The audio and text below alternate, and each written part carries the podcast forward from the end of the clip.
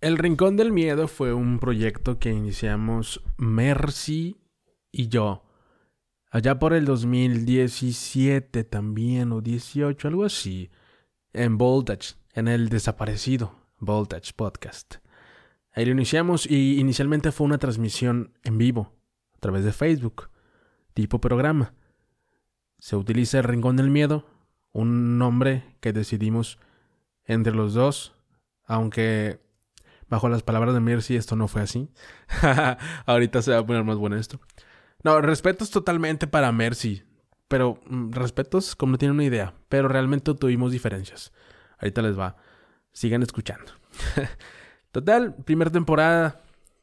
Teníamos una cámara en una esquina del estudio. Una cámara que tenía una vista muy angular. Casi, casi ojo de pez.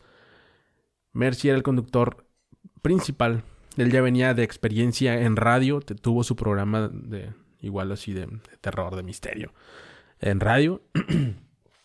y yo era el secundario a la vez que yo era quien eh, controlaba todo lo técnico. Esa temporada realmente ha sido mi favorita. Nos la pasamos muy bien. Creo que tuvimos un concepto muy bonito, que estaba muy fluido. Teníamos llamadas en vivo, teníamos todo. Eh, pueden escucharlo. Aún hay, registros en, en, la página de Voltage. Bueno, que ahorita lo encuentras como podcast. Y está muy chido. Yo también tengo todo el archivo de, todo eso porque lo, conservo con mucho cariño y todo lo que se hizo aquí en Voltage yo lo conservo porque, pues bueno, o sea, realmente tiene un valor muy, muy grande para mí. Después tuvimos que terminar esa, esa temporadita. Mercy me, me pide eh, un tiempo ahí. No recuerdo exactamente por qué, pero motivos personales probablemente. Me, me pide que lo, lo paremos paramos. Hacemos un capítulo final y listo. Cerramos la, la primera temporada. Después, como un año después, ya teníamos el Popodcast y ya tenía la mesa que utilizó para el Popodcast. Y ahí es cuando volvemos a hablar Mercy y yo y acordamos iniciar una segunda temporada. Esta segunda temporada yo la quise enfocar más hacia el podcast, es decir, quería que fuese más auditivo que de video. En la primera temporada nosotros analizábamos videos que nos mandaban, poníamos eh, distintos casos de internet y los analizábamos, o sea, era como un programa como televisivo, pero casero, si me explico, o sea, era muy visual. Bueno, acá yo quería, ya en la segunda temporada del Rincón, yo quería que fuese totalmente de audio, o sea, que no, no hubiera, sí hubiera video, pero nada más como grabando la cabina no donde yo te esté mostrando videos y mandando video y cosas, o sea, por ejemplo, en, Facebook igual era, vamos a ver este video. Y nosotros nos callábamos, muteábamos micrófonos y se estaba reproduciendo el video. Bueno, eso ya no iba a pasar porque ya era puro audio. Nos podíamos hacerlo con psicofonías. Creo que teníamos una sección donde hablábamos de, de psicofonías o de mensajes ocultos en canciones. Ya ven que cuando las ponen al revés, dicen cosas así como que te hablo Satán, te habla Satán mata a Dios. Cosas así. Entonces eso sí lo hacíamos. En esta segunda temporada tuvimos eh, invitados. Eh, el profesor Javier Ochoa, el cual me bloqueó, por cierto. Ya se los cuento rápido.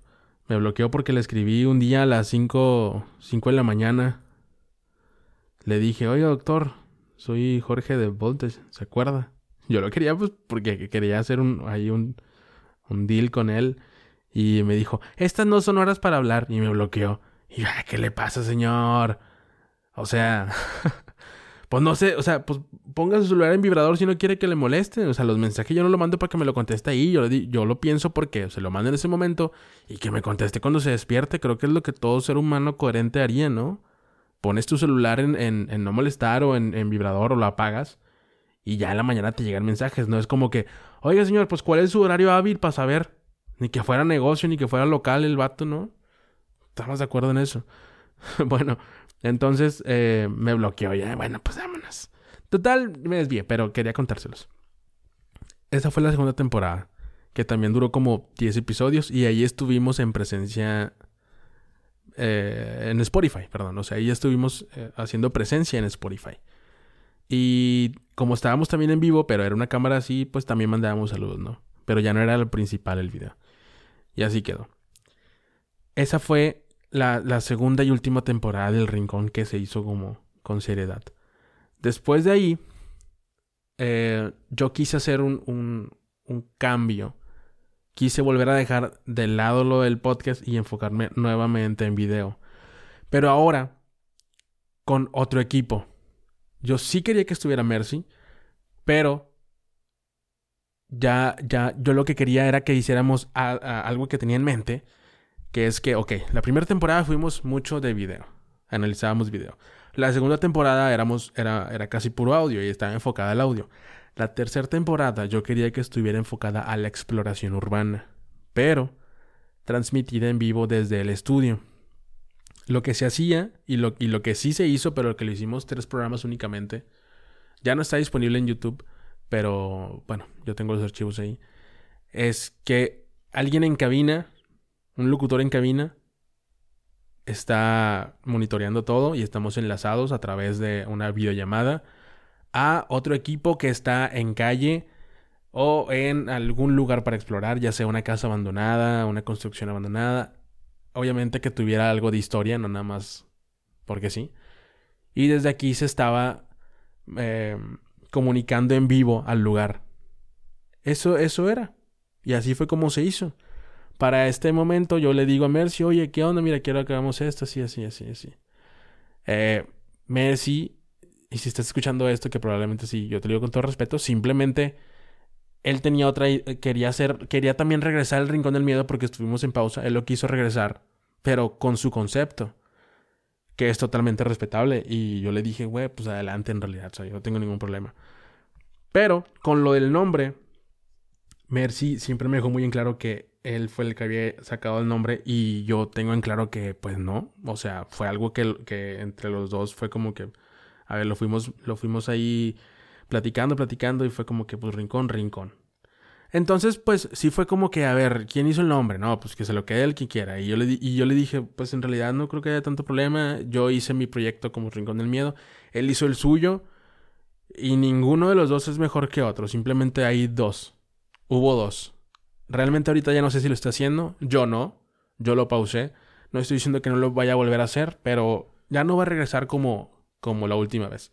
Si, si es que regresa, de hecho, ahorita tengo otro, otro concepto de, de, terror, que es sustos de medianoche, que lo hacemos en, en multimedios. Que ahorita estamos en un pequeño break, en realidad. Pero él lo, él lo hizo por allá, Mercy, y, y, está bien. Y yo realmente deseo que le vaya muy bien. No, no descarto que en algún futuro podamos colaborar nuevamente, a lo mejor con otro, otro nombre, otro proyecto. Pero a mí realmente me parece muy, muy, muy dinámica la idea que yo traía, que era de hacerlo así en vivo.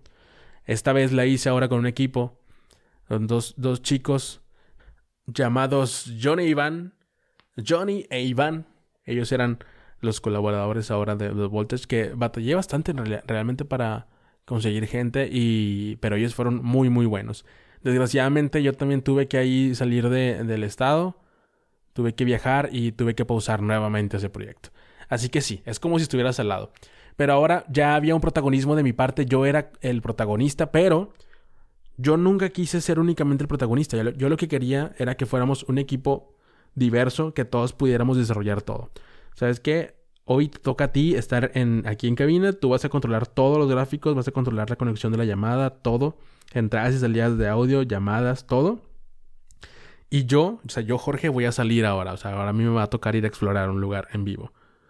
Y así viceversa. Y ahora otro. Y, y así, y aquí ya quería tener invitados, o sea, que pudieran compartirnos experiencias o gente especializada en el tema, ¿no? Hay mucho investigador paranormal que a, los cuales se les respeta muchísimo. Pero realmente yo, yo, yo le tenía mucha fe a, ese concepto. Aún, aún no tengo, pero pues está, está pausado. Porque yo no, yo no he visto nada así. He visto gente que explora directamente, ya está en el lugar. Pero no me gusta porque siento que no hay como una pertenencia. En cambio, estando uno acá en cabina, hay un lado que está más tranquilo, que está alerta, pero más tranquilo, puede ver y analizar cosas que quien está ahí no. Puede, a veces, estando en el lugar, eh, tienes la oportunidad de checar algo, pero mm, tú como estás alerta de otras cosas, tienes los sentidos muy alerta, no te percatas de algo, bueno, yo desde aquí te puedo dar instrucciones. Oye, oye, oye, mira, estamos viendo esta cosa. Puedes, puedes acercarte ahí la gente está diciendo, o sea, ahí puedes estar leyendo comentarios, o sea, está bien dinámico en realidad, o sea, es una muy buena idea y lo voy a regresar de alguna forma. Pero bueno, solamente se hicieron dos episodios. Yo le mando un, un, gran abrazo y un saludo a Mercy. Espero que esté muy bien y que le vaya muy bien en todos sus proyectos. Espero que podamos volver a colaborar juntos. No hay ninguna fricción en realidad entre nosotros. ¿eh? fue, fue mero cuestión de, de que él, él, quería hacer su propio proyecto donde él fuera el protagonista y yo quería hacer el mío. Es todo. Pero realmente, o sea, seguimos siendo camaradas como siempre lo fuimos. Fuimos colegas de la facultad y ahí nos conocimos. Y también por la música y así. Así que eso es todo. El Rincón del Miedo por Voltage Podcast. Que en paz descanse.